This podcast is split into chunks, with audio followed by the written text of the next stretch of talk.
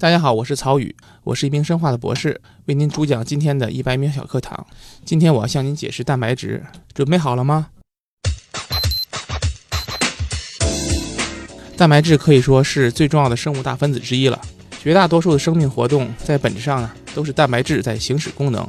蛋白质实际上是由不同的氨基酸分子通过化学键连接而成的长链。这个长链呢，再通过折叠形成了不同的三维结构，从而呢，具有不同的功能。打个一个不是非常贴切的比喻，如果我们把生命体看作是由乐高积木搭建的巨大城市呢，那么蛋白质呢，就是一块一块的乐高积木。有的蛋白质个子又大又结实，就像大块的积木一样呢，可以作为建筑物的底座；有些蛋白质呢，小巧，构象多变，就像带滑轮的积木一样呢，适合作为交通工具的轮子。当然，虽然现在积木的外观功能都是种类繁多，但是还是远远无法和蛋白质的多样性相比。比如说呢，有的蛋白质可以像电线一样穿透细胞来导电；又比如呢，有蛋白质像胶片和 CCD 一样呢可以感光；有些蛋白质可以作为药物去杀死癌细胞；有些蛋白质呢则是剧毒品，可以杀人于无形。总而言之呢，成千上万种蛋白质与其他的生物大分子组合在一起，才形成了细胞，进而形成了多种多样的生命体。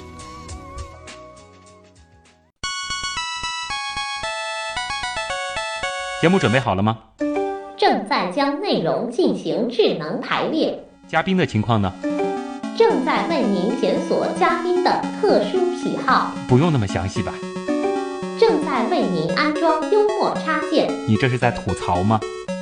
正在为您更换全部文字素材。正在删除您的幽默基因，已将节目专业程度调低到百分之三十五。好了好了，马上开始节目吧。正在为您开启极客秀。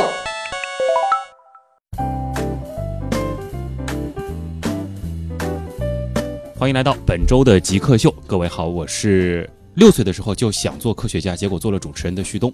嗯，大家好，我是曹宇，我是从小就希望进录音棚，结果最后成为科学家的曹宇。故意的啊！不过今天我们请到的这一位，应该是叫科学家，他有一个很强的特长，那就是口才特别好。呃，我是在一次讲座上这个认识到曹宇的这个口才能力的，当时也是惊呆了，因为那场讲座有很多的和曹宇一样的这个各行各业的专家，但是曹宇是一个人，也没有 PPT，也没有这个文稿。啊，就嘚吧嘚，然后说的非常精彩，一下就说了十几分钟，然后所以今天曹宇来这儿，呃，是我第一次因为口才这个问题会感到压力的一期极客秀啊。嗯，其实这个，嗯，我必须说一下，作为科学家，尤其是干我们这行呢，那个脱稿检、养点呢，是一个必须的技能哦，因为。何况我此前呢，这两三年呢在一段时间也在不停的在找工作，这过程中我要不停的展示自己的工作，不可能念拿这个稿子去念着去给底下的各位评委去看，所以呢，实际上这几年一直在做这样的事情。但其实我个人呢，可以说口才并不怎么样啊。那场演讲虽然我只是十分钟，但是在台下也是花了大概两三个礼拜，台下一分钟，台下十年功嘛。原来是这样啊。好，那为了这个让我的这个压力小一点，先进入极速考场。我们给曹宇制造点压力啊！极速考场，第一题是这样的：如何定义 geek？geek 这个词其实上在英语本身它是个贬义词。嗯，因为我们以前看过的很多的。呃，电影，比如说或者电视，比如说《老友记》里面，里面一旦被用到 geek 的话，对方人都会跳起来的。嗯，因为最正面的形象，即使最正面的一种说法，也是一些举止怪异、不善言辞，在某某一些方面呢，具有很天赋的一些人。嗯，但是我们发现，最近通过翻译成汉语，再加上语言的演变呢，我们似乎对他有一些比较新的诠释。哎，基本上呢，可以将那些不顾别人眼光、孜孜不倦干成一些大事，尤其在。科技方面干成了一些大事的人呢，归类为极客。嗯，比如说，如果牛顿老先生在世的话，我们肯定会把他定义成极客，因为他确实是这样一个人。对，那觉得自己是吗？我目前来说呢，我成功做到前两项，我举止怪异，而且不太善于交流，但是呢，还没不太善于交流。那这个自己做过的最接近 geek 的事情是？呃，举两个例子啊，举个例子吧，我是做结构生物学的，需要把蛋白质生长成晶体。而蛋白质的晶体都是非常小，大概是以微米微米为单位的。嗯，我们需要在显微镜下拿一个弯环去把它捞起来。蛋白质晶体又非常脆弱，所以说捞的时候手稍微一抖，可能蛋白质就被搞碎了。所以经常是需要深更半夜一个人在那儿捞晶体，而且呢，有时候还会对晶体做手术，因为它长得虽然很大，但某个地方有瑕疵，需要把它切掉。就是战战兢兢的在显微镜底下拿拿铲子去切，就是用手直接操作。对，在显微镜下，但是呢，你是看到，就是说你手稍微一动，在显微镜底下，那简直就是是天差地劈地覆非常大的一个幅度了。对，对，非常大的幅度，嗯而且呢，你还要拿一个小铲子去把晶体不喜欢的部分呢，呃，切掉，切掉否则的话，收数据的时候会对你有影响。这是可能是让我觉得是很极客的一生，因为经常是半夜两三点钟还要搞这样的事情。那如果说找一样东西给极客代言，你觉得什么比较合适？为什么？我不大清楚什么叫找东西给极客，就是说嗯最能体现极客精神的东西是吧？对找一样啊、物这个东西的话，实际上就在上海就有。嗯我们比如说在上海光源吧，这件是非常极客的东西，哦，它非常巨大复杂，而且呢，里面集成大量的白科技和黑科技，所以说呢，能干出很多惊人的事情，这点请嗯相信我。最关键是呢，除了光源内部的人力之外呢，我相信全上海本质上能理解光源的人，实际上找不出几个来。嗯，所以说，他既干这大事，又不容易被人理解，所以它是很极客的一件东西。呃你使用过这个光源的设备？啊、我使用过美国和瑞士、英国的光源。上海光源的话，我们刚刚开始使用，还没有全面投入使用。可能还有很多朋友这个呃不是特别明白这个光源能干嘛，给大家再说一下好吗？啊、实际上回答这个问题应该是物理学家来回答，嗯我只是作为一个跟用户了解我所用的那一小部分。实际上，光源呢就是一个超大同步辐射加速器，它里面呢这样一个巨大环中呢，里面存着各种各样的离子，嗯，有些离子呢。对我们生物学家是没有必要的。我们嗯最关心的是它有蕴藏高能量的 X 射线，嗯这种 X 射线呢能量高，纯度也好，所以呢非常适合作为呃我们的晶体学的衍射工具来用。嗯所以我们是主要做这方面的。但我据我所知呢，我们只是用了光源功能的大概不到百分之一吧，还有很多的高能物理学家、天体物理学家在使用它做别的方面的工作，还有很多的材料学家、化学家也在使用光源。所以说，我们大家几乎各行各业的顶尖人才呢，都需要利用光源这个一个怎么说神兵利器。嗯，最让你感到高兴的事儿，最要感到高兴的是，应该是在比如说自己在科研当中有提出一个什么样的设想，呃这种设想可能是根本没有什么太多的理论基础，只是凭直觉，但最后呢，发现验证自己想的是对的，嗯这，大概是最让人高兴的一件事情。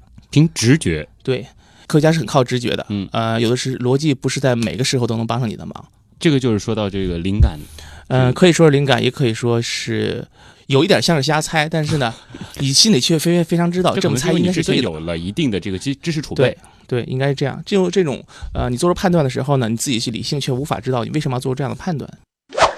最害怕的事儿，最害怕的事儿呢，实际上我本人是比较害怕过上那种一眼能看到几十年之后生活的这种状态，让我最害怕，让我觉得好像人生就开始就是基本上结束了的样子。所以换了很多个工作。其实没有换工作，一直做科学家，你就不会看到以后呃几十年的事情了。下礼拜我能做什么事情，我都未必能够预见得到。啊，因为这个不同阶段你研究的这个项目方向都不一样。对，而且你研究的东西的走向你是把握不着的，你不知道你会发现什么样的现象，你也不知道会产生什么样的数据。嗯你满心欢喜的锅里面是一个葡萄，结果打开看可能是个苹果。所以说，这是作为科学家最有意思的一个事情。啊，这个其实稍后这个我觉得也要花一点时间来问问看曹禺他这方面的经历啊，他有一个很真实的感受，就是关于啊发现一个新鲜事物的这种状态。呃，最喜欢的书，最喜欢的电影，我最喜欢的书应该是王小波写的《三个时代》，呃，黄金时代、白银时代和青铜时代这三部曲。最喜欢的电影，其实上我是看电影很少的。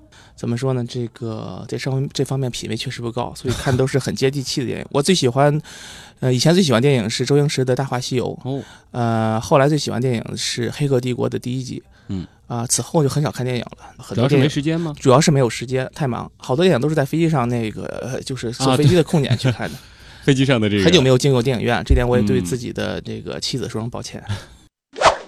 那作为一名生物学家，你是怎么看待先有鸡还是先有蛋这样一个问题的？呃，作为一个生物学家，毫无疑问是先有蛋后有鸡，嗯因为我们知道卵生这个现象在地球上已经出现了五亿年，而嗯鸡作为鸟类的话，出现也就一亿五千万多年，所以说差了三亿多年，应该还是先有蛋的。那先有鸡蛋还是先有鸡呢？嗯、先有鸡蛋还有先有鸡，这就是一个非常复杂的问题了。我的认为还是先有鸡蛋嗯，呃，因为解释这个问题实际上是很难的。这么说吧，鸡肯定是通过不同的进化，从某一个始祖嗯进化过来的。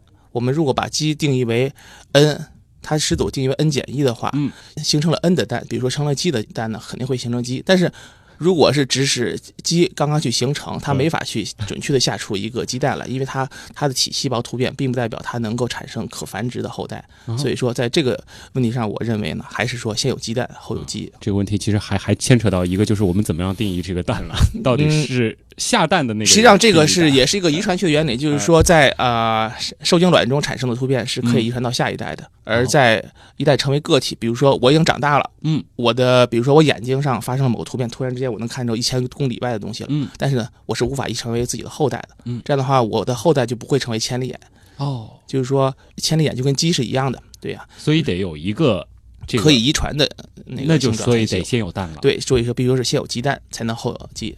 啊，这个问题似乎是解决了啊。分享一下你最后一个学历的毕业论文写的是什么好吗？呃，我最后一个毕业的论文写的题目是棕榈鲜化对 G 阿尔法活性的调控，我决定不展开说了，因为很多观众肯定会 我相信很多观众会换台了，如果说的太多。啊，这大概是什么东西呢？嗯、大概是也是做蛋白质的，蛋白质呢，有的时候呢上面会插了一个很奇怪的呃脂纤化的分子，嗯这种分子呢对蛋白质的活性又有一个影响。我主要是做这种分子对是如何调整这个蛋白质的活性的，这是你的那个博士后论文，这是我的博士论文。博士论文。嗯，博士后是不是一个学历？它啊不会有一个论文出现，它是肯定会有科技论文，但是嗯不会有一种毕业论文这种东西。啊，那如果说让你换一个研究方向，甚至是职业，你会怎么选？呃，换一个研究方向的话，我还真的没有想过，因为我确实太热爱我现在这个方向了。啊换一个职业的话，我可以选择去做主播，去做对面去审这面前的这个科学家，也是很有意思的一件事情。嗯，真的挺合适啊。做这个生物实验，就是你所做的这个实验，它的这个成本高吗？嗯，蛮高的。生物实验的话是一个挺高的，不管是在设备的购置，还有制式设备的耗材上面，都是挺烧钱的一个行业。嗯，举几个例子，耗材方面，这个哪些东西都很烧钱？嗯，耗材方面呢，比如说我们如果是呃做蛋白质蛋白相互作用，我嗯们会一种用一种生物芯片，这种芯片能够检测到两个蛋白质结合这个过程。这个芯片呢，基本上是一美元一个，一美元一个，，对一美元一个。但是我们做一次实验的话，呃粗粗略话大概也得九十多个到一百多个芯片的样子，而且呢，一天大概要重复两三次的话，啊，基本上就是几百美元就出去了，嗯而且呢还不一定保证有结果，说不定全是一些负面结果需要重新做。这个是耗材基础的耗材，对，这是一个基础的耗材。啊，嗯、那设备方面的话，那就更是离谱了。有些太贵的设备我就不说了，因为太贵的设备也不是我能够买得起的。嗯我比如说实验室一个常规设备是 FPLC，这是用来分离蛋白的一种设备，它涉及到呃进样、取样，还有自动化的呃样品检测和收样，大概起加一起的话，大概是四十万人民币左右。而这是四十万人民币，四十万民币左右，而且这个还不是高配，这还是比较基础的配置。呃，但是作为一个蛋白质呢，你又躲不开这个这样一个设备，你也去嗯没法很难去跟人去分享。自己实验室再小，也得咬砸锅卖铁去维持这么一个设备在运转。所以说，这个是一个必要设备，还是嗯当然还有一些奢侈品，比如说去光源的话，我们要收数据。嗯、x 射线打到晶体上面会产生衍那个衍射花纹，我们嗯需要用一个检测 X 射线的这么一个 CCD 去检测它，去把它记录下来。这个 CCD 要求呢，它的检测灵敏度非常的高，而且呢，它的响应时间非常快，一旦有的话立刻就能响应。然后下一张出来之前呢，你必须把它去掉。嗯所以一般来说，这样一个 CCD 大概在三百万美美元左右，三百三万。百万三百万美元左右，而且呢，它又非常娇贵，你在那戳一个窟窿的话，这机器就算是报废了。哇，好，那我们就说刚刚那个这个四十万的那个是在你的这个实验室当中就会配的。对，呃，很多朋友知道我现在要干嘛了，嗯就是您一年的收入大约能买几台这样子的设备？我一年的收入肯定是一台都买不了的。一台都买不了。对，好。曹禺的整个这个极速考场是真正体现出极速了。你是我访谈过的嘉宾当中语速最快的，因为我自己就算一个语速比较快的人，我实际上在不停的控制语速了，已经。你的语速快起来会更快。对我的语速快起来会更快。很多人向我提过这个意见，说嗯你说太快了，你能再呃 减速一下？好，那这个今天呢，我们相信这一期极客秀它的这个信息量一定是平时的这个两倍以上啊。那马上我们就进入访谈的主体部分吧。其实关于呃曹禺他研究的这个领域生物学，我一度也非常的喜欢，但是他研究的这个蛋白质这一块儿好像就有点高冷了。我们就走进曹禺和他的蛋白质世界。你心目中谁是 Geek 呢？比如说年轻时候的乔布斯，我就可以把它理解为一个 geek，然后做一些东西，然后非常拼啊。斯诺登，Facebook 那个叫什么来？Zuckerberg，王小川，Zuckerberg。我记得那个苹果收纳了一个就是网络天才到他们公司的那人叫名字不记得了。乔布斯算吧。比尔盖茨，马化腾。有有个同学就是这个样子。我室友他就是。呃，我觉得极客应该是身边的那些人，而不是一些很著名的人。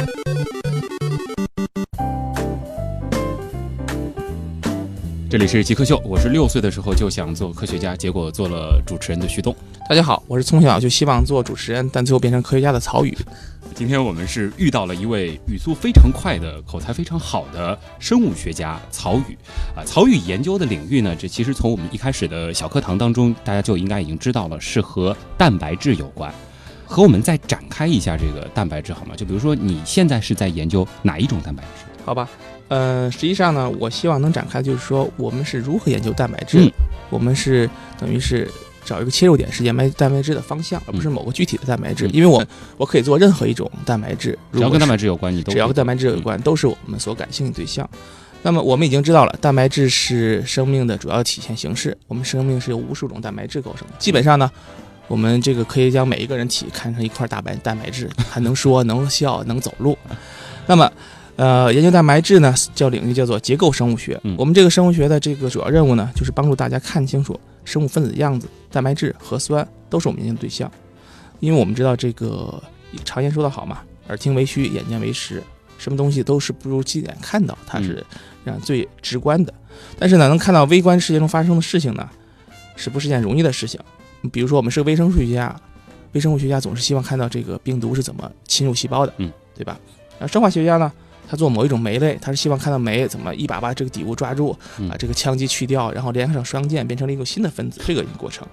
那这个过程呢，它是在非常非常低的尺度下，嗯，来来完成的。多低呢？基本上蛋白质的体积的基本是在纳米，甚至是零点几纳米，零点几纳米，零点几就是纳米。这个分子，对，它是一个分子。嗯，所以说呢，呃，了解它的这个工作机制很难。既然说眼见为实，我们的眼睛是接受可见光的，嗯，可见光的波长呢？是两百多个纳米，就是说两百多纳米已经是极限了。应该准确来说，应该是七百纳米到四百纳米这个范围才是可见光的波长。对，也就是说可见光的每一个波长都可以覆盖几百个纳米分子。我们就直接穿过去了。对，我其实不是直接穿过去。实际上我们知道，这个光其实也不是光，所有的电磁波都有一个很讨厌的现象，叫做衍射。衍射。如果在宏观尺度上，比如说这边有面墙，那边有个山，一束光打过去，然后打回在眼里，它就是一个山。看山是山，看水是水。但是如果是个蛋白质的话，它因为尺度太小，这个光它将会绕过蛋白质前进，就成了它的了。对，呃，也是 S 型，可以说这么说吧，就导致了呢。你看到是一个呃很模糊的衍射花纹，花非花，雾非雾，它可能也会反射回来一些东西。对，但是呢，你绝对无法重构出一个这个东西的原始构象什么样子。嗯，你是这个经常见到这种衍射花纹？呃，衍射花纹的话，其实我们高中课堂就可以见到，一个双缝干涉就可以做出来。这就是属于这个对衍射花纹。嗯，呃，我们谈衍射是因为谈为什么我们用可见光、用光学显显微镜是看不到蛋白质的？嗯，因为它的在物理上就导致它完全不可能。它比波长对还要小了。那么我们怎么看蛋白质呢？我们只能把这个电磁波波长降下去。降到比蛋白质还要小，比如说你蛋白质如果是一纳米的话，我们降到零点一纳米或者零点零一纳米。嗯，那问题是你把它的波长降到这么低的话，它就不是可见光了。对，它是 X 射线、伽马射线这样的东西。嗯，先不说我们能不能看到这种射线，我们当然我们自己肉眼看不到，我们可以通过设备进行对设备这转换。但问题是这种光这种射线呢，在地球上是非常的罕见的。在宇宙中也是非常罕见的东西，就是说波长非常短的对电磁波。对，就是说，比如太阳一出来了，我们能看见东西了，因为可见光到处都是。嗯，但是 X 射线呢，在这个地球上是永恒的一片黑暗，非常微弱，所以我们就需要一个光源，嗯，就造出一个人造的太阳，能够发射强大的 X 射线，而且可以控制的 X 射线去看我们的东西。这个光源其实际上在我们上海就有一台，就是上海光源，对，它就是帮助我们干这样的事情。有了这个光源呢，我们才能够看清楚蛋白质的样子。嗯，这种光源，因为它的这个波长非常短，它就可以让这些蛋白质的这个分子就是能够反射。对，它不能够不会发生让人讨厌的衍射现象。对，那么用这个去照的话，它看到的直接就是这个它真实的这个状态了吗？不会，因为是这样，蛋白质分子太小了，嗯，周围干扰又这么多，单独到一个分子是你是没法去看出它的样子的。嗯，你就需要成千上万个一模一样的分子，用一模一样的方式排列在一起。才能够看清楚。哦，等于是你把这个信号无限的增增大了。嗯这种东西就叫晶体。